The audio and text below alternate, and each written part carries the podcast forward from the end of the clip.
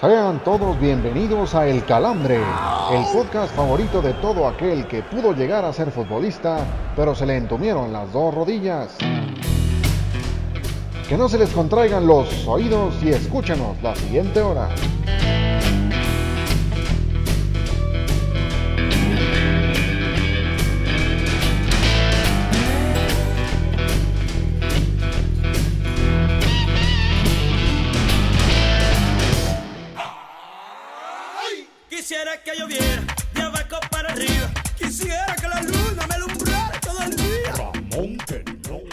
Calambras, calambros, como siempre, es un maldito placer poder saludarles. Les habla su amigo, más no servidor, Miguel Ramos.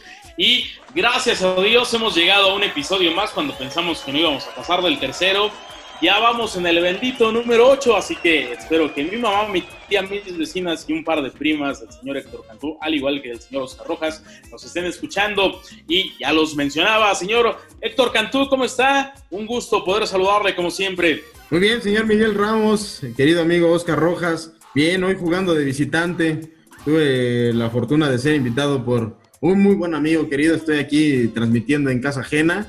Pero bien, eh, ganando como siempre, como dijeran los clásicos del día de hoy.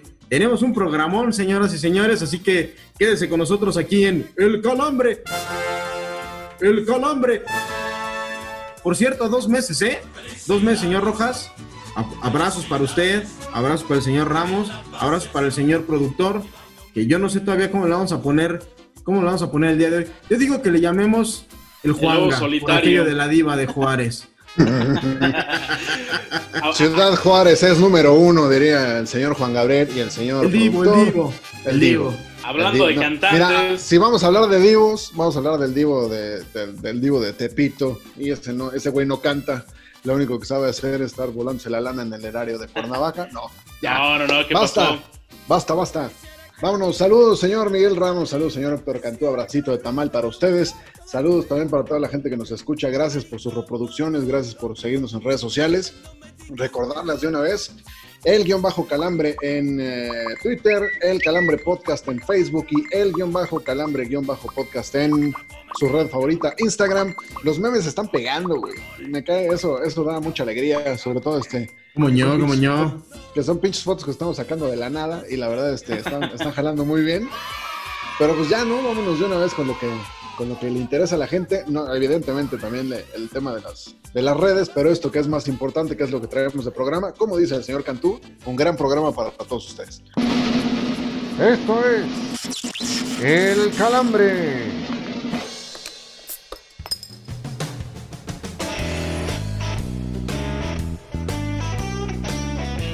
Y es que el calambre de la semana, pues se la llevan los indisciplinados de Chivas, el señor Antuna y el señor Alexis Vega.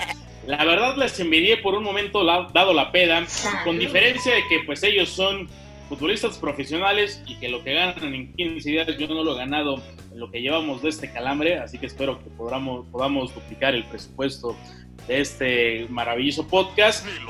Y pues se veía muy, muy bonito, so- sobre todo el señor eh, Antuna con esa botella en mano. Eh, me queda claro que podría participar muy bien en un par de calambres, porque como todos en este programa, pues tenemos botella en mano. Oye, a mí lo que se me hace increíble es que llevamos hablando, llevamos dos meses de calambre el día de hoy. Y van como cuatro, cinco episodios que ustedes los pueden obviamente revisar en, en las páginas correspondientes, en las plataformas correspondientes, hablando de la indisciplina de los jugadores y de la poca, de la poca conciencia que hay en los jugadores de primera división, en los futbolistas profesionales, con una situación delicada como es el tema de la pandemia ya no digamos en el tema de salud, sino en el tema de, coño, eres un tipo profesional, eres un tipo que para algún sector de la población, para algún sector de la afición deportiva, pues eres un ícono. Hombre, coño, ¿qué te cuesta quedarte en tu casa y sobre todo dos días antes de jugar un partido, de verdad? Ahora, uno, dos, uno, dos. Cuando representas a un equipo, pues que mal, o sea, si va mal o va bien o va más o menos, pues ese no es pedo tuyo. Tú tienes que representar muy bien los colores que te, que te están dando de comer, que te, que te eh, contrataron Y pues acá el caso de Antuna es increíble. Llegando de la MLS y acá en Chivas ha hecho absolutamente nada, señor Rojas. Un desperdicio de jugador.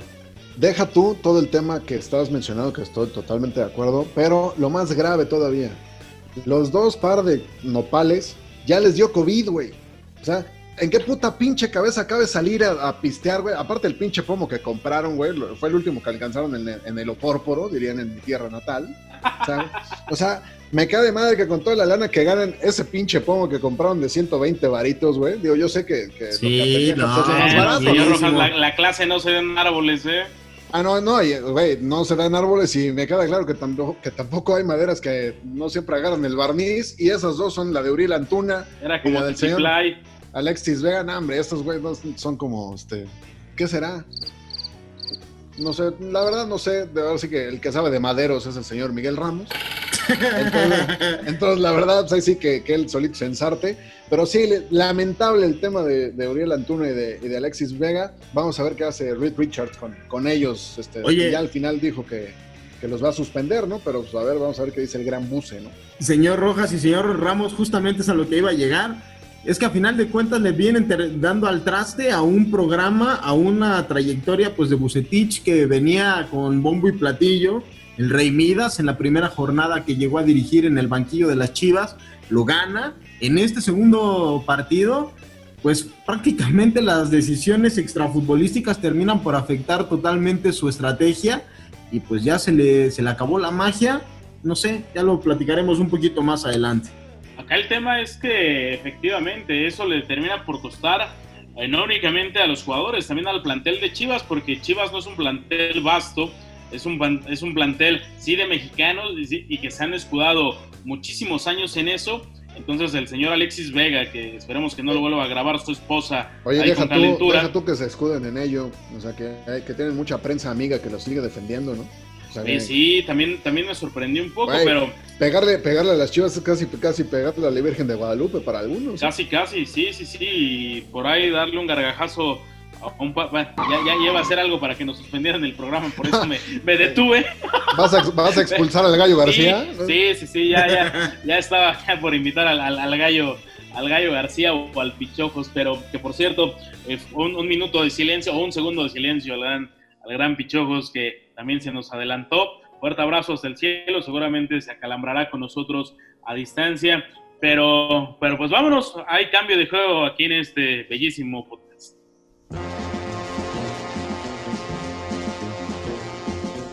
Antes de que te vayas con una sonrisa en el rostro, Lupita, te dejamos con las peores notas de la semana. Presentamos el bajón. Las Águilas del América se convirtieron en el primer equipo de la Liga MX en lograr un millón de seguidores en su canal de YouTube. Felicidades al área de redes sociales del equipo, la única en la institución que no pone pretextos para hacer su chamba. ¿Verdad, Piojo? ¿Me El delantero del Real Madrid, Luka Jovic, podría acabar jugando para el Milan la próxima campaña por así convenir a los intereses de su novia, la modelo Sofía Milosevic. Señores, por favor, les pido, guardemos un minuto de silencio por otro soldado caído.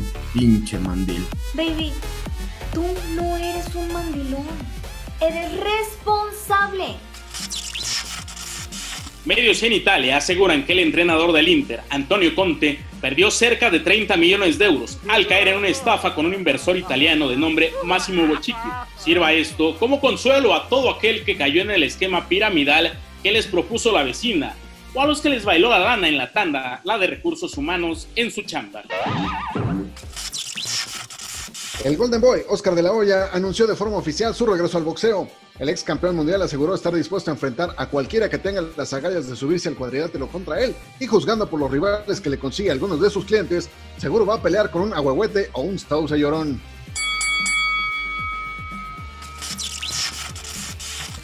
Usain Bolt, leyenda del atletismo y amor platónico del señor Miguel Ramos cuando se pone un sombrerito verde para posar para WhatsApp, anunció tener coronavirus tras festejar su cumpleaños la semana anterior. Si el considerado hombre más rápido del mundo no pudo escapar del bicho, no queremos saber cómo le irá a los covidiotas que se van de peda en México en pleno semáforo naranja. La tarjeta de novato del pelotero de grandes ligas, Mike Trout, fue subastada en Estados Unidos por 3.936.000 dólares. Que sirva esto de elección para aquellos padres que hoy podrían ser millonarios, pero que le impidieron a sus hijos comprar las tarjetas coleccionables de Javier el Pastor Lozano o Filiberto Fulgencio. Si no sabes qué pasó el fin de semana en los deportes, entonces la cruda es para ti. Pruébala.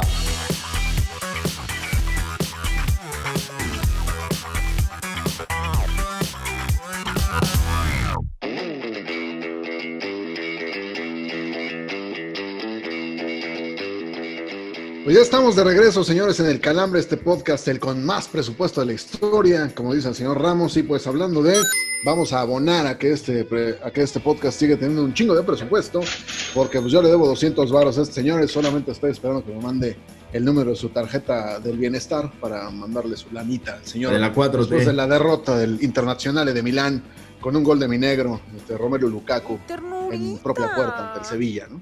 Correcto, correcto. Por cierto, tengo tarjeta de bienestar de la 4T por si gusta abonar ahí. Este, será, está bien recibida. Mira, estoy, estoy entre pagarte salano, comprar un cachito para, el- para la rifa del avión, hacerlo rollo y metérselo. Digo, no, ya, ¿eh? Eso. Me estaba Dele, yo- dele, dele. me estaba yo proyectando. ¿Qué No, pasó bueno. en ese partido del Sevilla contra el nos, Inter? van a, nos van a cerrar el changarro, si digo lo que iba a decir. Sí, claro. Pues mira, el partido estuvo interesante, la verdad. Fue, estuvo, Bien bueno. siendo muy sincero, estuvo mucho mejor que el de la Champions. Hubo goles Por mucho, ¿eh? En la primera mitad, este, el, el Inter que tomó la ventaja, el Sevilla que, que, que sacó la casta con, con goles de Luke de Jong, aquel que, que alguna vez se dijo que iba a venir a la América. Y después Diego Godín, el que representa a todos los que llevamos, con, que llevamos lonchera a la oficina. Este, la verdad estuvo muy bueno ese tema. Pero este, pues todo parecía encarrilado, ¿no? A llegar a los, a los tiempos extra. Pero el señor, este, el señor Lukaku dijo, ¿por qué chingados no voy a meter go- dos goles en el partido? Uno de cada lado. Me vale madre. Y lo logró el cabrón. Qué barbaridad. Ah, pero antes también la chilena, yo Sí, creo que iba para afuera. Yo Iba creo que iba para afuera, sí, sí, sí. Ah, pero es, es un poco como cosas que te la emoción que partidos, sentimos ¿no? con Moisés Muñoz, por ejemplo. Ah, O sea, no, yo- ah, shh, al arquero del milagro no me lo toques. Ah, No, no, no, no, hacer por esos favor. comparativos No, pero- de mierda. A ver, a ver, por yo, yo, yo, favor. soy, yo, yo soy americanista, yo soy americanista, pero Qué cosa. no, no, ah. Al O sea, arquero no sé, del pero milagro, no me lo toquen, por acá- favor. acá Íntimo amigo la de la calidad de familia, este- el señor este Moisés podcast. Muñoz. Pero, pe- pero, pero, pero, pero, eh, sí, sí, sí, eh, creo que también la, la chilena de Diego Carlos eh, fue, fue magistral. eh, Lukaku, pues como dice el señor Rojas, ¿no? Mojó, mojó este, doble, como buen negro aquella noche. Y este, terminó por consagrar al, al- Sevilla, al Sevilla, Sevilla, Sevilla, Sevilla. eh, eh, sin duda la Giralda se terminó por, por vestir con los colores de Romelu Lukaku. Pero importante, ¿no? Y creo que eh, también termina por ser un bálsamo para Julian Lopetegui. Yo no sé qué piensen ustedes. Julian Lopetegui. Yo nada más conozco a Julen, pero está bien. Yo creo no, no, Yo conozco a Julian y eh, mi amigo Julian Lopetegui. No, sí, por supuesto. Termina siendo un bálsamo para él después de todo este calvario que vivió con el Real Madrid y con la que viene. Recordemos que viene desde, la- desde el Mundial ¿eh? de 2018 con la selección española, que termina siendo cepillado por haber este, eh, firmado los papeles con el Real Madrid. Después le fue muy mal con el equipo blanco.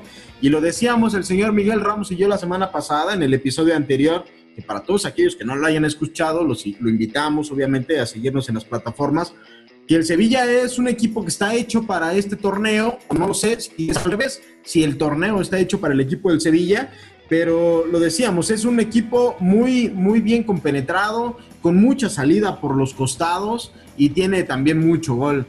Lo que pasó fue, un espectáculo, creo que es lo que todos hubiéramos deseado ver en la Champions League. El espectáculo se dio en la Europa League, el Sevilla es nuevamente campeón y todos los que tenemos un amor por el equipo sevillano, pues estamos felices por ese triunfo del fin de semana pasado, de previo al fin de semana pasado.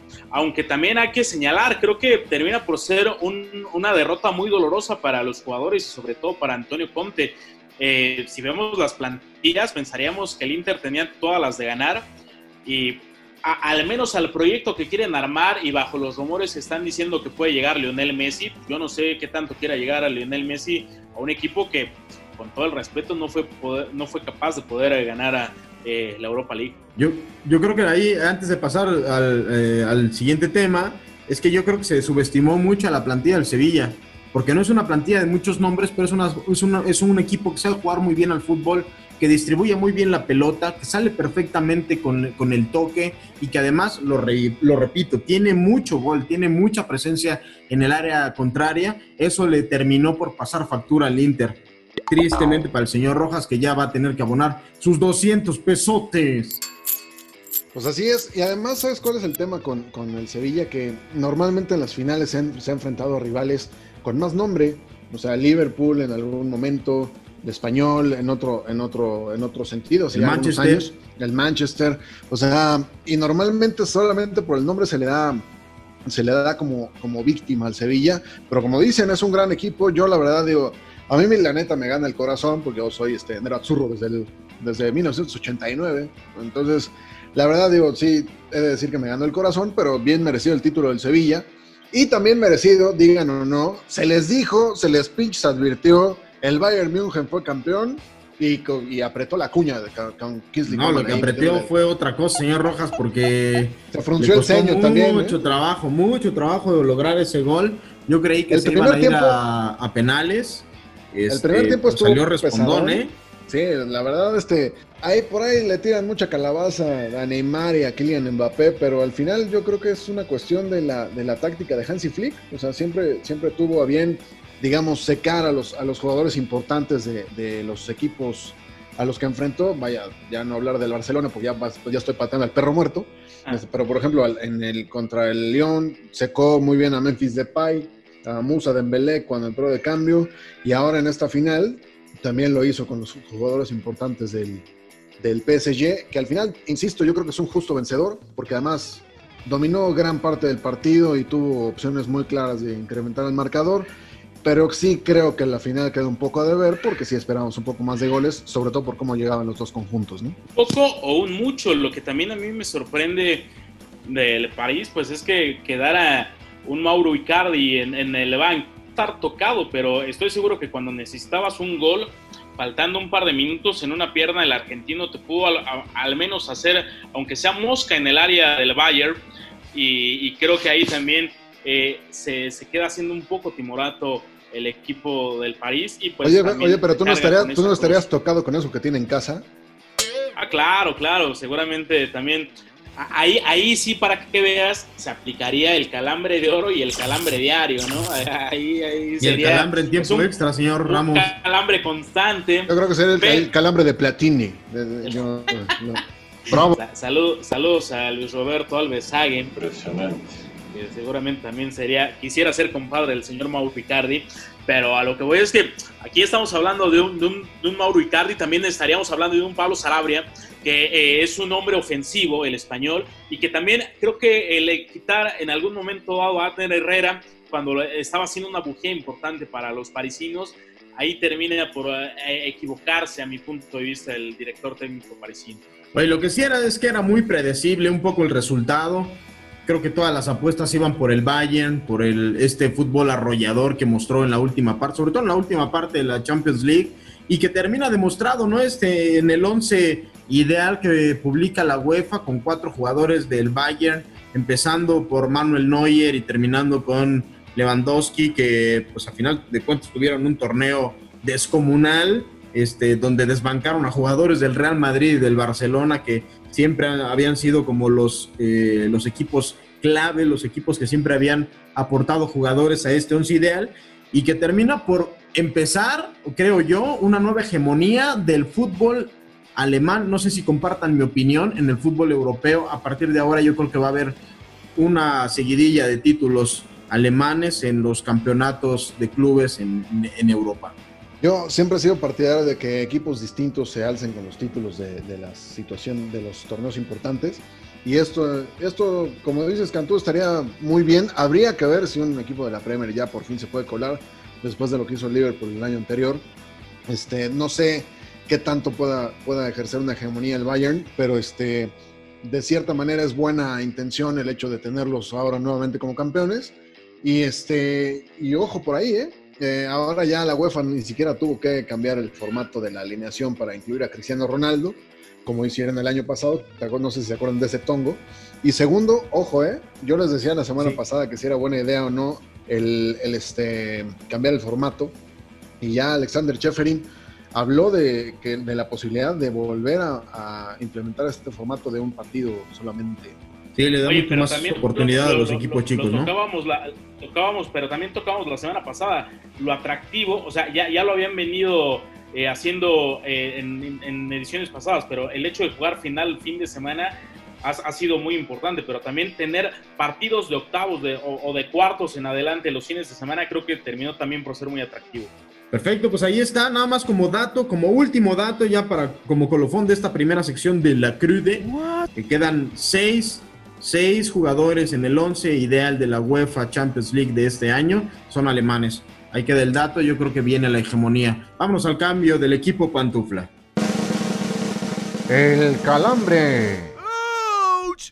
Pues ya estamos en esto que es el cambio del equipo Pantufla y el Barcelona termina por ser eh, pues la reestructura o el eh, equipo de, que en este verano se habla de que va a cambiar caras ya con nuevo entrenador anunciado como es el holandés Ronald Koeman. Se habla de que ya les, por teléfono le comunicó a gente como Luis Suárez, a gente como Samuel Umtiti, a gente como Arturo Vidal, que no van a continuar en el equipo culé. Eh, ¿Qué tanto pueden ser moneda de cambio? ¿Qué tanto pueden salir bien vendidos o mal vendidos? También un hombre como Iván Rakitic. Y, parece ser que es el arranque de una nueva era en el Barcelona, pero no va a ser nada sencillo. Sí, totalmente. A ver, la parte importante de Ronald Koeman es que llegó a poner mano dura, ¿no? Al Barcelona, que es algo que se necesitaba. Ya el tocar a vacas sagradas, como los nombres que ya mencionabas, Miguelón, pues obviamente habla de que ya está rompiendo totalmente con esta idea de que existía un equipo hecho a la medida de Messi. Con esto también hay, habrá que ver si el argentino decide continuar con el Barcelona. Yo creo que políticamente correcto será que Leonel Lionel siga con el equipo culé, pero lo de Kuman va en serio y yo creo que el Barcelona puede empezar a vivir nuevos aires de, de, cambio, de respirarlos. Lo que sí es que no sé si esta, esta reestructura y esta limpia le vaya a alcanzar para reivindicar y sobre todo para limpiar. No sé qué opine, señor Rojas, que ya estoy viendo que está frotando las manos para responderme, si esto le va a alcanzar al Barcelona para que en la siguiente campaña le pueda ir mucho mejor del descalabro, del ridículo que hicieron en este 2019-2020. Eh, pues yo te diría que siempre que el Barcelona entra en una, en una época de transición, tardan un tiempo, evidentemente, en agarrar bien los engranes, ¿no? Eh, al final yo creo que, el equipo culé, pro, debe este, mantener la misma línea. Oh, perdón, güey. Pues, tengo, tengo que aprovechar, güey. O sea, estuvieron, estuvieron mame y mame y mame y mame durante años. Ya es mi momento de brillar, güey. Es para mí un día especial. Es mi gran noche. El caso, el caso es que. Llénese la boca, señor Rojas, venga de ahí. ¿Qué pasará? ¿Qué misterio habrá? No, la verdad, mira, te, te, soy muy sincero, para mí como aficionado al Real Madrid, de cierta manera me, me, me da, pues, evidentemente me da, gusto, o sea, no puedo decir que, que, ay, qué tristeza que el Barcelona esté, esté mal, pues obviamente no. O sea, pero al final yo creo que siempre es bueno un cambio, porque ya el Barcelona se le veía apático, se le veía triste, se le veía ahí, este, arrastrando la cobija, y la verdad, pues no es lo que esperas de tu máximo rival, ¿no? Y vamos a ver si no se acaba yendo el señor Messi, ¿eh? O sea, yo todavía pondría la fichita en el, en el even, si fuera, la, si fuera la ruleta. En el maybe, en el maybe. En el baby, dirían por ahí. Oiga, señor Rojas, es que ya lo comentaba, primero lo cantaba, ¿y qué pasará? ¿Qué misterio habrá? ¿Podrá ser la gran noche o podrá ser la noche triste para el equipo Blaugrana? ¿Por qué? Porque también algo de lo que se comenta mi querido Héctor Cantú, pues es, eh, también lo señalaba el señor, el heredero del, eh, del Lobo Solitario, eh, la salida del señor Lionel Messi. Ah, chingar, Saga ya está en el podcast, güey. Concéntrate. lobo domesticado, perdón, lobo domesticado, lobo domesticado. Perdón, al final de cuentas, lobo. Pero no, no, no. El señor Lionel Messi se habla de que podría salir. Oye, ando chupando de lo mismo que chuparon Antuna y, Alexis Vega, güey. Algo así, algo así. Sí, por supuesto. Eh, la salida de Messi eh, es inevitable, pero que ahorita el argentino salga del equipo eh, Blaugrana sería una catástrofe porque a final de cuentas terminaría ventilando y demostrando que el Barcelona es un caos adentro y prácticamente con esto, sí, o sea, la salida de Messi realmente demostraría que el Barcelona tocó fondo en esta temporada. ¿Hasta dónde llega el Barcelona con Ronald Koeman, señor Oscar Rojas? Pues depende del tiempo que le den, pero ya anunció uno de los candidatos a, a, la presidencia del Barcelona que van a lanzar elecciones por ahí de marzo del año que viene, que no lo ¿Cierto? van a tener, gane lo que gane.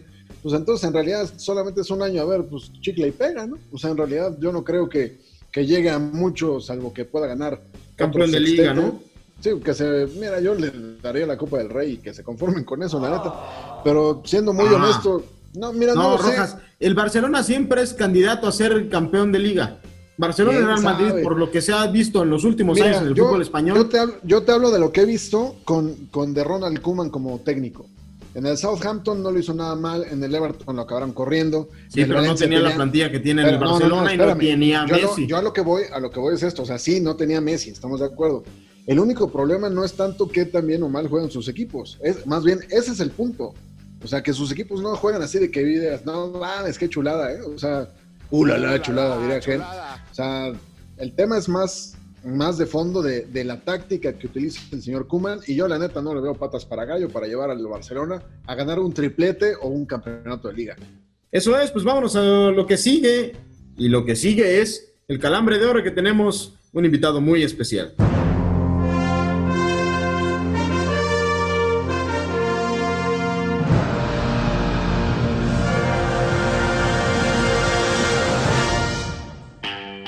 Pudimos solos con el changarro, llegaron los refuerzos con el calambre de oro.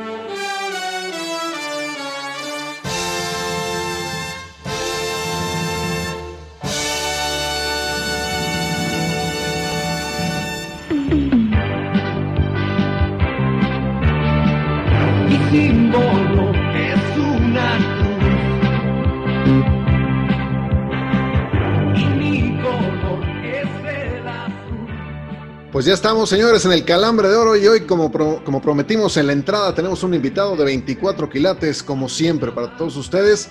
En esta ocasión nos acompaña un aficionado a la máquina de Cruz Azul, una figura también de los medios últimamente. Para todos ustedes, el señor Beto Valdés con nosotros en el calambre. ¿Cómo no? Un aplauso, chingada madre. ¿Cómo estás, Beto? Gracias, gracias, gracias, Oscar. Es un placer y gracias por la invitación. Y la primera pregunta que haría, yo sé que vas- ustedes me van a entrevistar a mí, pero la primera pregunta que haría es: ¿por qué el calambre de oro? El calambre de oro se le otorga al, eh, al invitado que, que tiene a bien este, unirse a nosotros en esta plática, porque no cualquiera sale vivo de esta, entonces vamos a ver qué tal te va a ti. Ah, ok, vamos, pues vamos a darle con todo. Aquí hecho, estamos. pues ya estamos, este, digo, mis compañeros Héctor y Miguel también ya tienen algunas preguntas, pero pues de entrada preguntarte eh, la situación del Cruz Azul y lo que siempre hablamos, ¿no? Ahora que es super líder y lo que dice siempre la gente, ¿este año es el bueno? Pues mira, digo, es difícil saberlo porque la gente debe de entender que el fútbol mexicano tiene dos torneos. El torneo regular, que ahora se llama Guardianes 2020, y posteriormente la liguilla, ¿no? Arrancan todos de cero, es un eh, torneo sui generis, es un torneo donde van a calificar 12 equipos, los cuatro que van al repechaje. Y bueno, dentro, dentro de todos estos equipos, Oscar, uno tiene que analizar a los que tienen mayor potencial o mayor inversión, ¿no? Entonces de inmediato tienes que voltear para Tigres, para Rayados, para América, eh, para León y uno que otro que se pueda colar, no que siempre te van a dar lata. Ojalá que fuera el bueno para Cruz Azul, pero hay que tener mucha precaución, no echar las campanas al vuelo y esperar, ¿no? Esperar que las cosas que se vayan dando, porque de nada sirve ser super líder en el torneo si ya entras a la liguilla y hay un equipo que viene con mejor ritmo y por ahí te gana en cuartos de final, ¿no? De incursionar en el fútbol el brinco y ser el señor tecnología. Pues mira, eh, fue muy curioso, ¿no? Porque primero a mí me gusta más el fútbol americano. A mí la, mi pasión es la NFL, mi padre jugó americano. Y bueno, el día que mi papá me vio dominando un balón de fútbol, pues en ese momento guardó el casco, gua- guardó las sombreras los shoulders, guardó las tablas y dijo, pues a este muchacho hay que prestarle una pelota redonda. Y así empezamos desde muy chavito con, con el fútbol. Eh, tuve la fortuna de ser muy bien apoyado por, por mis padres, por mi familia, y al final las cosas se me fueron dando muy, muy sencillas, ¿no? A grado tal que yo ya estaba entrenando en primera división con Cruz Azul a los 17 años. Eh, tuve la fortuna de estar en selecciones mexicanas menores y bueno, en Cruz Azul, a pesar de ser una carrera muy corta, muy rápida por las lesiones, tuve dos lesiones muy graves, pues tuvimos la fortuna de jugar una final de Copa que ganamos, dos finales de CONCACAF que también ganamos y la final de Liga 97, que es el último título de Cruz Azul. No lo juego, pero formo parte del plantel, estábamos ahí en, en la banca en el León, pero todo esto fue muy rápido, ¿no? Por las lesiones que te decía y después te vas encontrando a gente en el camino, gente que te va dejando el fútbol y se me hace la invitación a trabajar en el radio. Que ahí conozco a gente eh, muy agradable, muy buena, muy honesta. Y al final estoy un año en el radio con diferentes personajes y posteriormente me invita Javier Lacuna a la televisión y así empezamos a trabajar en la televisión como comentarista. Ya el señor tecnología llega porque siempre ha tenido la inquietud de enseñarle a la gente, ¿no? Enseñarle al aficionado hombre, al aficionado mujer, a los niños, a las niñas, de que entiendan el porqué del fútbol. Soy un enfermo y un convencido de que mientras tú no conozcas el reglamento, difícilmente lo vas a entender. Si no conoces los conceptos y los fundamentos, tampoco. Y ahí, eh, a través del área de producción de Televisa, pues me acerco con el señor Benjamín Hidalgo y con unos productores y empiezo a ver unos aparatos que no tenían abuela, ¿no? Aparatos que bueno, no hablaban solos porque no los usaban, estaban todos con polvo. Los desempolvamos, empezamos a trabajar y ahí se me da el mote de señor tecnología, ¿no? Porque me gustaba mucho el análisis, aproveché los aparatos y pues hoy por hoy sigo siendo el señor tecnología. Oye, Beto, aquí en el Calambre no nos andamos con medias tintas, ya que te llaman y te gusta que te llamen el señor tecnología. Cuéntanos un poquito al señor tecnología, ¿qué le gusta en la cama? ¿Mapa de calor o slow motion? No, qué bárbaro, qué bárbaro. Ya vamos a empezar. Si, si van a empezar con este rollo, se van a aguantar, ¿eh? Si se van a llevar, a ver cómo nos va. Pero, ¿qué prefiero? A ver cuál es la pregunta. ¿Mapa de, mapa de calor o qué? O slow motion. No, pues el mapa de calor, porque recorres, oh te permite saber cuánto recorrido tienes a lo largo y ancho, ¿no? De la grama. Entonces, sabes en dónde estás, en dónde fuiste efectivo, en dónde te faltó apretar, en dónde estuviste desacertado, entonces ese mapa de calor, pero por supuesto que funciona mejor que el slow motion, ¿no? Porque en el slow motion muchas veces o no llegas a la jugada o te quedas dormido. Muy bien, suena bien, suena bien más bien la, respuesta que le acabas de dar al señor Cantú. Pero a ver, vamos a platicar otro poquito más del tema de Cruz Azul. Este, como aficionado y como exjugador a, a este equipo, eh, ¿qué opinión te merece lo que está pasando ahorita en la, en la cooperativa y, si y qué sentimiento te genera? ¿Quieres que te lo diga como aficionado o como político? Como tú quieras. De las dos, ¿no? Ok. Pues, Mira, ¿cómo va? Bueno, ah, pero inteligente la respuesta de Héctor. Mira, te voy a explicar, este, Oscar. Eh, tengo la fortuna de que mi familia ha sido siempre de Cruz Azul. Conozco muchas personas en el, en el seno de la institución, no en el fútbol, sino en la cooperativa y me duele mucho lo que está pasando, ¿no? Pero esto es muy común en todas las cooperativas, en cualquier cooperativa, en, en cualquier parte del mundo. Acuérdate que una cooperativa, una cooperativa se rige por los socios y cualquier socio, sea el bolero, sea el portero, sea el presidente, tiene derecho a través de una asamblea y una votación. Entonces, el mismo bolero puede aspirar a ser presidente como el presidente mismo. Entonces, ¿cuántas cooperativas no hemos visto en donde hay linchamientos y salen con palos y se vuelven locos?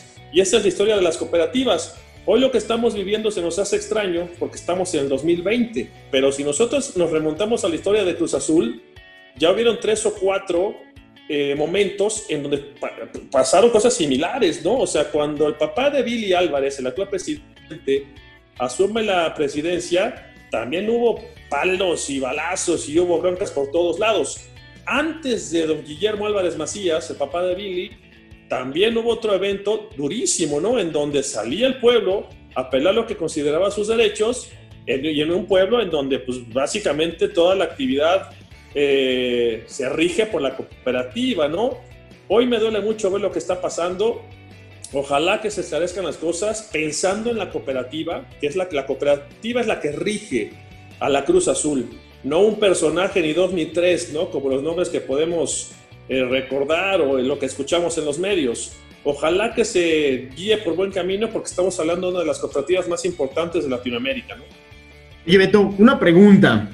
Tú fuiste un defensa férreo y en tu época te costó trabajo eh, cubrir a algunos delanteros importantes.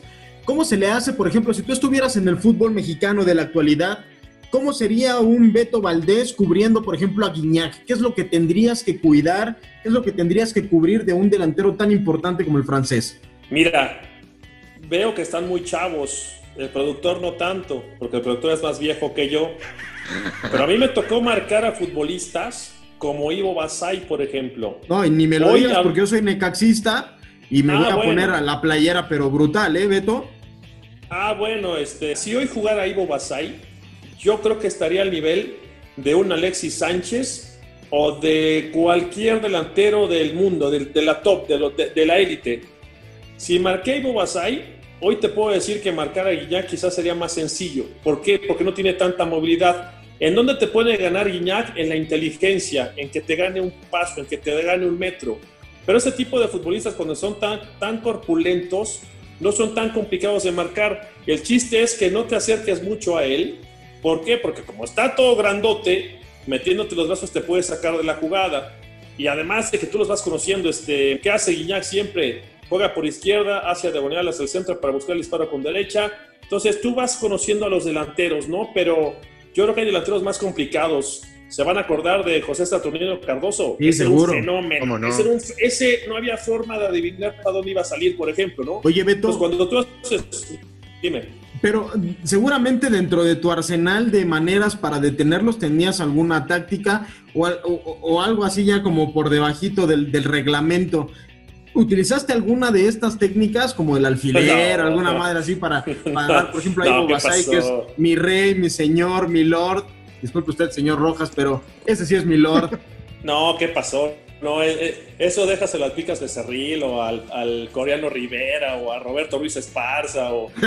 Yo, yo, yo- a, mí, a mí nunca me tocó eso de los alfileres, pero sí lo tengo que decir, ¿no? Como es, yo sí usaba zapatos de, de fútbol con tachones de aluminio y pues muchas veces pisas sin querer, tiras un codazo o un manotazo porque no volteaste, porque no te diste cuenta. Este, te vas haciendo muy mañoso, ¿no? Dentro del terreno de juego y ahora es muy difícil, ¿no? Porque ahora, ahora se ha hecho el fútbol tan... ah, iba a utilizar un término que no aplica por todo el Dilo, Beto, estás en el Dilo, calambre. dilo. Dilo. no, no, no, no, porque voy, no quiero ofender a ningún, a- ni a mujeres, ni a hombres, ni a lo que sea, ¿no? Pero hoy veo que el fútbol no permite el contacto, no permite el roce, no permiten un pisotón, no permiten nada. O sea, el fútbol de ser un deporte de contacto hoy se ha convertido en un fútbol, pues no sé si virtual, pero no, no, no, no, no puedo decir el término porque no quiero ofender a ningún, a ninguna especie en este, en este planeta. Oye, Beto, ya que estás en ese tema, dime ya aquí este, en confianza. ¿Hubo algún jugador de los que te tocó marcar o que, este, o que se te escapó al que de plano sí decías, hijo, este güey me debe una, sí le quiero por lo menos ocasionar un calambre en, algún, en alguno de los partidos que estabas jugando? Mira, hay jugadores que, se prestan para pegarles y son jugadores que aguantan, que aguantan vara, ¿no? O que aguantaban, porque hoy, hoy es- das un jalón y se tiran y fingen y con tal de que se vayan al bar, ¿no? A la repetición. Ricardo Peláez era una chulada jugar con él, porque tú le podías pegar todo el partido y él te contestaba. Entonces, ese tipo de jugadores se te antojan, ¿no? Estás esperando el partido para, porque sabes que te vas a dar, pero con todo durante 90 minutos. Ricardo fue uno de ellos, a Cardoso también aguantaba vara, uno de esos, pues básicamente esos, ¿no? Pero sí hay jugadores que los puedes patear y lejos de hacerse chiquitos, putas, los transformas, ¿no? Entonces, yo creo que con Ricardo, con Ricardo tengo unas anécdotas buenísimas, ¿no? A grado tal de, terminar el partido y, darnos la mano y decirnos, ¿sabes qué? Ya es tú, ¿no? Ya muere porque ya nos dimos con todo. Oye, tocabas un poco el tema del bar, Beto. Precisamente, Beto Valdés y Ricardo Peláez hubieran terminado un partido hoy en día con el bar. No, difícilmente. Mira, te, platico, este, Miguel. Yo debuto un 4 de septiembre de 93 contra Puebla. Ese Puebla estaba el coreano Rivera y estaba Roberto Ruiz Esparza. No estamos hablando de, de puro, de pura hacha. Mi segundo partido, inicio y me toca marcar a Ricardo. No sabes todo lo que nos dijimos, todo lo que nos pateamos, todo lo que nos manoteamos. Cuéntalo, Y el árbitro ¿qué le dijiste? Bonifacio Núñez. Entonces, imagínate, mira, la anécdota es muy, muy, muy curiosa porque nos estuvimos, yo le daba, a mí me pegaba Ricardo, me daba un manotazo y yo le pegaba en las costillas, ¿no? Le daba un, pero un puñetazo. Ricardo volteaba y me jalaba y yo lo pisaba. Entonces Bonifacio Núñez nos ve y, no, y, y me grita, chamaco, chamaco. Entonces voltea a Ricardo y le dice, Boni, ya dile a este hijo de la fregada que se esté en paz, por favor. Entonces yo volteo y le digo al Boni, oye Boni, pero es que, ¿cómo me dijiste? Le digo, Boni, Bonifacio Núñez para ti, cabrón. Así me dijo. Y le digo, y le Qué digo, grande, don Boni. Bon- don Bonifacio, don Bonifacio Núñez, ¿qué no entiendes, chamaco? ¿Y qué no sabes con quién estás jugando? ¿Qué no te das cuenta que estás tocando a un patrimonio de la nación? Es don Ricardo Peláez, cabrón. Lo tienes que respetar. No lo puedes tocar, no te le puedes acercar. Este muchacho es un histórico del fútbol mexicano. Todo esto está, es, es real, ¿eh? Todo esto pasó en tres minutos en la cancha. Y yo le decía, don Bonifacio Núñez, pero que no me contestes con una fregada. Que te calles. Y yo decía, pues, ¿qué pasó, no? Entonces me volteé a ver Ricardo con cara de, pues, ya te chingué, ¿no? O sea, ya, ya como que diciendo, ¿qué óvole? Para que veas, estás, estás con Síguele, un ¿no? patrimonio de la nación. Entonces, yo estaba llorando de coraje, pero trabado, trabado, trabado. Y yo no sé si se acuerdan que Bonifacio corría hacia atrás. Sí, claro. Sí, claro, sí. atrás con, esa, con ese lavadero que traía por Un delante. brinquito mi muy sensual. Exacto, y lo quiero mucho al, al viejo. Y cuando va corriendo, pasando por de mí, me dice: Pobre de ti, cabroncito, si no lo tundes de patadas. Te voy a dar permiso de que lo patees durante todo el partido hasta que te canses. Y lo volteo a ver y le digo: Oye, Boni, te estoy diciendo, si no le pegas en todo el partido, te voy a expulsar. No, pues dije: Ya estuvo. Todo el partido me le pasó pa- pateando a Ricardo. Y Ricardo volteaba a ver a Bonifacio y Bonifacio nomás lo voltea a ver como diciendo, párate, juega, juega, como diciéndole, por agrandadora le voy a permitir al chavito que te patee. No, terminé yo todo moleteado porque lo, lo llené de patadas todo el partido, ¿no? Pero era, era, era otro fútbol, este, Miguel, Héctor, Oscar, era otro fútbol completamente. Oye, Beto, ha sonado mucho tu nombre para ser directivo de Cruz Azul. Digo, yo creo que en algún momento llegará esa oportunidad. Mi pregunta con Jiribilla tiene que ir directamente al gancho. Es un gancho al hígado, Beto. Si Venga. ahorita tuvieras que marcar como directivo de Cruz Azul a Ricardo Peláez como directivo de Chivas, ¿la aplicarías la misma? ¿La tomo en ague? No, pero por supuesto, y aparte lo conozco re bien dentro y fuera de la cancha, porque además fue mi compañero en Televisa, entonces, ¿Qué le dices, de dónde- ahorita con todo el desmadre que traen en Chivas? ¿Le dices algo o nada? no, sé, sé de dónde cogea mi, mi querido, digo, yo sé que nos escucha mucha gente en su, en su podcast, mi querido Woody, el de Toy Story, le diría de todo mi querido Flaquito, pero todo. No puede ser que les dé chance de hacer lo que quieran a las chivas y no, hombre. Son esas pláticas sabrosas, fíjate. Esto es El Calambre.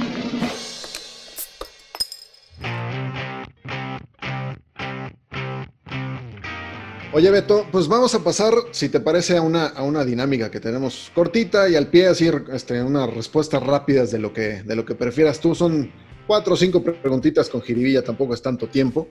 Y pues, abriría yo con la siguiente.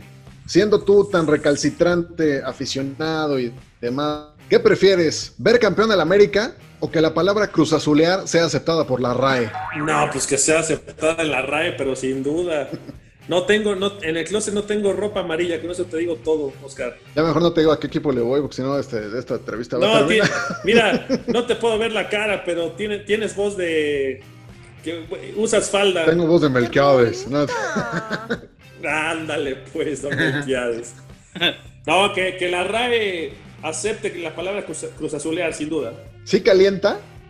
No, gacho, pues bueno, gachísimo, claro que calienta. No sabe lo que es. Mira, tengo dos hijos y una esposa que es cementera a muerte. No sabes lo que es después de dos finales y además súmale que las trabajé porque estaba en la cancha. Saber que tienes que llegar a tu casa y consolar a dos niños que lloraban y lloraban de coraje, ¿no? Es horrible, ¿no? Claro que cala, por supuesto. Beto, André Pierre Guignac o Carlos Hermosillo. Carlos Hermosillo con los ojos cerrados. Es mi ídolo de la infancia. Se ríe, se ríe porque le digo, cabrón, eras mi ídolo. Yo te iba a ver entrenar a la América. Dice, ¿cómo? Pero si fuimos compañeros. Pues sí, fuimos compañeros, pero tienes 10 años más que yo. Cuando yo tenía 10 años, tú ya habías debutado. Entonces fue mi, mi ídolo de la infancia y terminamos siendo compañeros y hoy somos muy, muy, muy buenos amigos.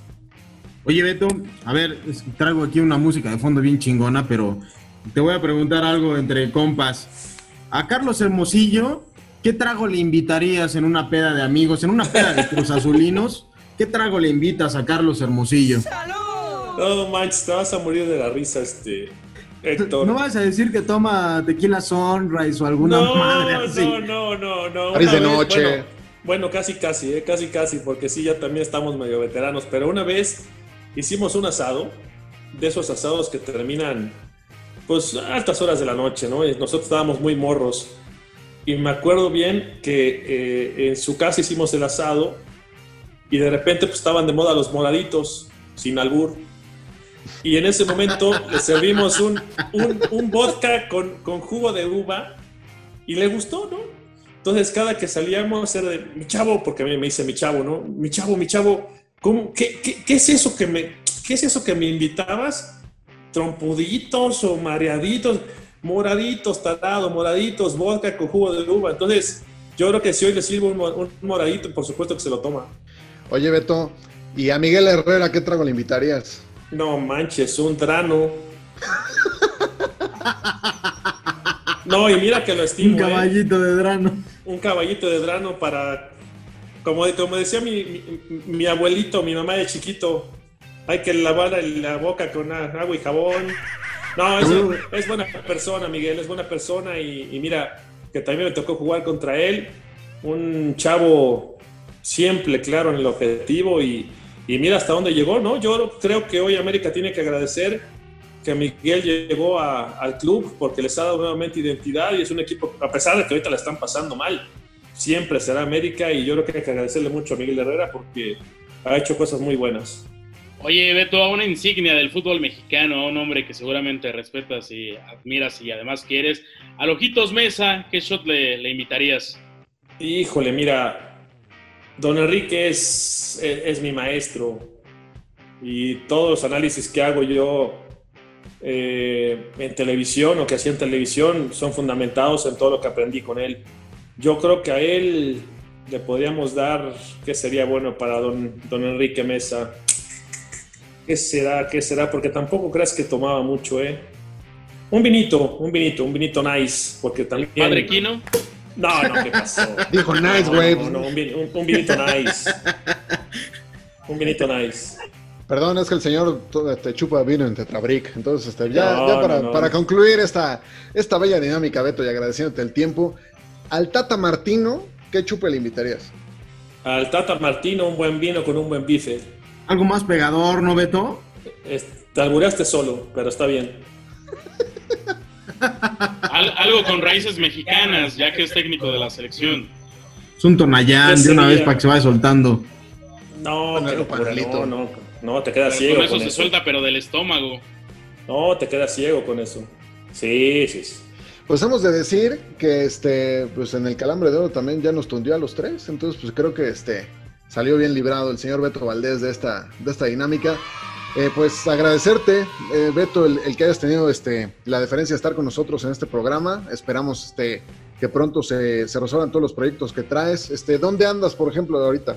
Sí, mira, no, mira, agradecerles el espacio y yo sé que este, este tipo de espacios a a veces la gente lo puede tomar muy bueno o muy malo. Yo creo que lo importante es que la gente entienda que uno también es, es ser humano, también se divierte, que muchas veces la imagen que ven en televisión de seriedad y de analítico, pues también tenemos una parte donde nos divertimos y nos gusta también pasar un buen momento, ¿no? Hoy ya hace dos meses que salimos de, de Televisa, salimos en grandes términos, yo creo que hicimos grandes cosas, reformamos un área que estaba prácticamente olvidada como era la tecnología, eh, y bueno, hoy buscando nuevos aires, no me cierro las puertas a regresar a los medios de comunicación porque aprendí mucho, pasé por todas las áreas en comunicación, desde productor hasta eventos especiales, ediciones, traducciones, y bueno, y también buscando regresar al fútbol.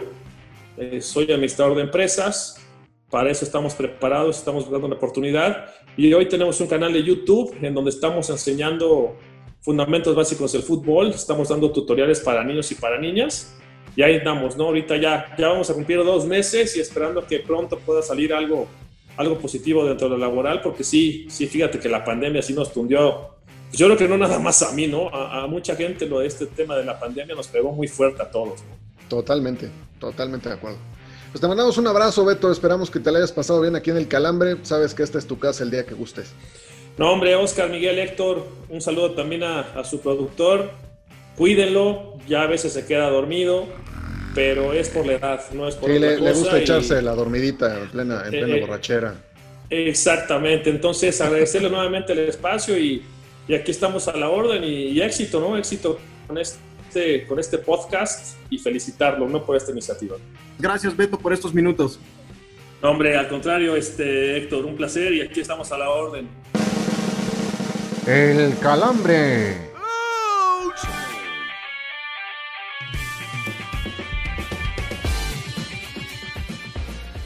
Pues ya estamos de regreso, amigos del Calambre, después del gran invitado, y ya lo decía, ¿no? De sangre azul, y nos comentaba qué tanto podría ser el Cruz Azul este o no el año, y al menos, pues va, va en buenos términos, pues, porque está de superlíder, señor Rojas. Ya sabemos esa historia, el, el Cruz Azul de superlíder, pero después se termina por encontrar a un Papá América. El subazul le dicen por ahí. Pero este, al final, como siempre sucede, hay que esperar a que jueguen contra los contra los grandotes, contra papá, contra los chicos. O sea, y Cruz Azul sí ha mostrado buenas cosas, pero hay que esperar porque ya se han llevado bastantes sopetones el equipo del señor Beto Valdés que tuvo a bien este, estar con nosotros el día de hoy, ¿no? Sí, sobre todo en un torneo tan irregular como este, ¿no? Con resultados, eh, pues, sorpresivos, empezando con el Necaxa, mis rayos, mis poderosos rayos, mis amados rayos, a los cuales ya les puse chingos de Oxos, con tres, cuatro, cinco cajas abiertas que ganaron dos por uno al Santos. Y también Oiga, y, vende- y venden chupe, vez, y venden señor. chupe las 24 horas. ¿eh? Ahí. Sí, 20 Ah, 20 no, 26 sí. horas al día, no hay pedo. Así sí baila, güey, así sí rifa. Oiga, señor Rojas, la que tengo que volverle a preguntar, y con esta misma risa socarrona, el 3-1 que le pusieron al América en su casa con su nuevo alumbrado, con su pasto de oro, esas chingaderas no funcionan. Ah, Entonces, ¿qué, señor Rojas? ¿Ahora sí ya fuera piojo o qué? Mira, yo siempre voy a estar con el técnico hasta que muera, con el, con, con el rey hasta que caiga. Entonces, la verdad, yo siento que el equipo sí trae un tema, un tema ahí de vestidor. Siento que ya al piojo se le empieza a salir de las manos el tema. Este debe entrar Don Emilio, que por favor que nos patrocine en algún momento de la vida. Eh, ya debe entrar a poner orden en ese, en ese vestidor, porque sí, se, se está desbalagando el piojo. Y yo creo que también ya tiene que ver mucho el tema de, no, mano, pues es que yo siempre pongo bien alineación, ¿no? Y se equivocan los jugadores. Entonces ya, yo creo que el, el tema ya, estamos grandecitos para aceptar nuestras culpas, señor Miguel Herrera. Yo no lo veo mal decir, ¿saben? Sí la cagué, o sea, no, sube, no supe replantear el partido. Cuando Roger hizo su estupidez, cuando Richard se fue expulsado contra Querétaro, ese tipo de situaciones. Yo creo que ya es momento de aceptar culpas, ¿no? Y el piojo eso le ayudaría pues también con la afición, que, que mucha gente ya, ya no lo quiere ahí en el equipo, y también hasta con sus mismos jugadores, porque ya el 3-1 sí te deja ver la desidia de algunos, de algunos elementos que de plano se ve que ni siquiera saben lo que es portar esa sagrada y gloriosa camiseta del equipo más ganador de este país, aunque le sangre el hocico. Y ojo que esta América todavía se puede desmoronar más porque con la baja de Bruno Valdés, si de por sí terminaba por ser agua la defensa del conjunto azul crema, eh, con Cáceres y también con el, el otro defensa Aguilera, eh, terminó Con por Merma, no verse- con Merma Aguilera, dilo bien. eh, sí, pero no terminó por verse nada bien el, el equipo eh, azul crema y también yo quiero ver qué tanto les puede pesar en, algún momento haber dejado ir a un hombre como Jared Ortega, que hoy en día está en, Toluca y lo debutaron el año pasado. Ante la baja de juego de un Emanuel Aguilera, yo no vería con tan malos ojos que hoy pudiera tener alguna competencia. Tristemente ya se fue Jared, pero a eso tendríamos que aspirar ante una eh, defensa azul crema pues muy endeble. Oye, lo que está cabrón es que cualquier jugador del América ahora ya puede ir a Europa, ¿no? El torneo pasado todo el mundo decía que Manuel Aguilera se iba, iba a brincar el charco y ahora ya no lo quieren en su equipo. Son una cosa maravillosa los No, americanistas, se señores. los ¿eh? envuelvo para regalo, güey, me cae madre. No, no sea ardilla, güey, usted porque vende a los ¿Por bravos de? Juárez. Pero, güey, ¿yo ¿Por, qué, pero? ¿por qué ardilla, señor Rojas? ¿Por qué? Eh, pues Yo estoy se la realidad nada más. Que brinquen el charco, déjalos. Digo, ya que con pues que les vaya de la patas, chingada pues. como al señor Laines. Perfecto. No, bueno, este- que Güey, siga lo, creciendo mejor el de la- fútbol. lo, mejor de- lo mejor del tema de que Laine se haya ido a la- a- al Betis es el mame en, en redes sociales cada vez que juega el equipo el equipo verde y blanco, pero al final... La tía Beatriz. La tía Beatriz, ya metan a Lainez, o sea, la, la verdad, siendo muy sincero, digo, el equipo ya tiene que mejorar, ¿eh? ya tiene que empezar a mostrar algo de lo que, de lo que venía prometiendo el Piojo Herrera, ¿no? Y pues ya, digo, vamos a dejar, vamos a dejar ese tema escabroso y triste. Y vamos a los pronósticos. ¿Qué les parece, señores y señores?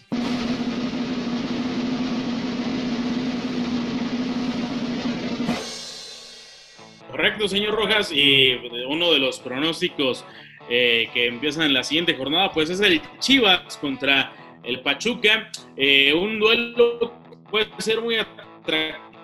Capo Víctor Guzmán, un hombre que tendría que estar jugando con las Chivas Rayadas eh, del Guadalajara y hoy en día pues termina por jugar con su actual equipo o ex o pudo haber sido su ex equipo los Tuzos del Pachuca. Sí, señor Miguel Ramos, pero ¿qué marcador le va a poner ese pinche partido y cuál es el resultado también? No se haga de la boca chiquita, y bien que le entra la comida. Mójese. Yo creo que se lo lleva el equipo de los Tuzos del Pachuca y además con gol de Víctor el Chapo Guzmán. El pocho, güey. Eres un pendejo, güey. Neta, neta. ¿Cómo, cómo que el chapo? Pues, ¿qué, qué, qué-? Te digo que andas bien erizo. Pero bueno, cruda. yo, yo me voy a ir con el empate con ese, ese par de ese par de clubes que no, que no generan nada más que rating según las chivas y el Ranchuca, pues que genera toda la emoción entre todos los productores de pastes de la región. Ay, el señor Ramos hoy anda chingón, chingón. No, yo creo que yo me voy a ir con las chivas. Yo creo que después de todo este episodio lamentable que vivieron extra cancha, el equipo del regaño sagrado, este va a volver a sentar cabeza como le gusta al señor Miguel Ramos. en su pecho, señor Rojas. Este, y se va a llevar la victoria en esta, en esta jornada número 7. Si no le cabe, no reparta, señor. Pero vamos con el siguiente pronóstico de esta jornada, que es mis águilas del América, las alicaídas, pero aún poderosas águilas contra el St. Louis of the Potosí. Eh, en el estadio, en el Astras, pues vamos a ver qué tal. Yo le pondría los números al empate, pero el corazón me dice, sí ponle empate, porque la neta el pinche piojo no, no lo está armando ahorita. Entonces yo me voy con el empate. A un gol me voy a, voy a, voy a aventar el marcador ahí, para ver qué dicen ustedes, finas damas. Oye, Pero también si el, equipo azul crema no le puede ganar a- al Atlético de San Luis, un Atlético de San Luis decaído, yo no sé para qué está el equipo de Miguel Piojo Herrera, ¿eh? Sí, por supuesto. Yo sí le voy a ir al América en este partido. Me van a sangrar las encías también. Este, pero yo creo que el triunfo va a ir para las Águilas y de aquí va a recomponer el equipo de Herrera. Siguiendo con el pronóstico, vamos a sacar esta nueva modalidad con el Cruz Azul contra Necaxa. Rayos. Reedición de eso. ¿Mande? Rayos. Dígalo usted. No, de- de- dele, señor Rojas, por favor. No, por favor, estoy esperando su segundo Bueno, análisis ya, de ya, ya que me lo partido. pide encarecidamente. Deja seguir como Gordon Tobogán, como Citlali. Dale, aviéntate. Nos van a clausurar el changarro, señor Rojas, le estamos diciendo. Yo creo que el Necaxa va a sacar un empate de la, de la cancha del Estadio Azteca. Digo, a pesar de que Sosa no ha mostrado, no ha mostrado su mejo- la mejor de las caras del equipo rojiblanco, yo creo que puede, pu- le puede alcanzar para sacar un puntito de la capital mexicana. No, yo creo, señor Cantú, tristemente que ahora los hidrocálidos van a ir en blanco. Es el ahora o nunca. Tienen que tratar de reafirmar el paso de los hombres dirigidos por Robert Dantes y Boldi. Y yo creo que los tres puntos se quedan con los de la Noria. Suscribo tristemente, señor Cantú, a pesar del apoyo que le ha dado usted a mis águilas esta semana. Creo que el Cruz Azul trae buena inercia y creo que va a ganar este partido por un marcador tranquilón. No me voy a manchar con usted. Un 2 a 0 a favor del equipo cementero. Quisiera que lloviera de abajo para arriba. Quisiera que la luna me Pues ahí están los pronósticos aquí en el Calambre para la jornada número 7. Una jornada que está medio piterona, la verdad. O sea, los partidos no pintan para tener grandes emociones. Las emociones son las que van a estar el próximo jueves aquí en el Calambre. Si todos ustedes tienen el favor de acompañarnos una vez más. Señor Miguel Ramos, esperemos que la próxima semana este, haya dormido mejor. Este, se me hace que se fue usted de juerga con, lo- con- con los de las chivas, pero bueno, lo esperamos la próxima fuiste al semana, como güey, no como siempre, digas. con los brazos abiertos. ¿Cómo? Se fue al Balalaika el güey. Al O a la Maraca y en eje central. ¿no? Patrocínenos, carajo. Ojalá estuviera abierto, ojalá estuviera abierto. No, ya prometo dejar el ribotril, que ha sido mi fiel amigo en esta cuarentena. También, si nos quieren patrocinar, adelante. Miren que ha sido un producto muy benévolo en estas a últimas fechas. Pero sí, sin duda, eh, los esperamos escuchar la, la siguiente semana. Señor Rojas, no puedo despedir este programa sin darle un fuerte abrazo, mandarle a usted también un fuerte apretón de, de manos. este, y por favor recuérdenos las redes sociales de este H Podcast. Como diría la abuelita Coco, recuerdan, pero va. Este, en las redes sociales, en Facebook estamos como el Calambre Podcast. Sí, ya sé, me la bañé, lo sé. Lo sé. Ahora sí que, producer, hazme tuyo. No sé, todo, todo lo que quieras hacer con ese, con ese audio. Pero bueno, ya, en las redes sociales, en Facebook estamos como el Calambre Podcast. En Instagram estamos como arroba el-calambre y en Instagram estamos como arroba el-calambre-podcast. Un enorme y chingado placer estar con ustedes nuevamente cada jueves. Un abrazo para todos los que nos escucharon el día de hoy. Esto es El Calambre, no se lo pierdan los episodios anteriores. Estamos con ustedes el próximo jueves. Hasta luego. Solicitamos su colaboración para regresar a este podcast la próxima semana. Les demostraremos que no padecemos de nuestras facultades mentales.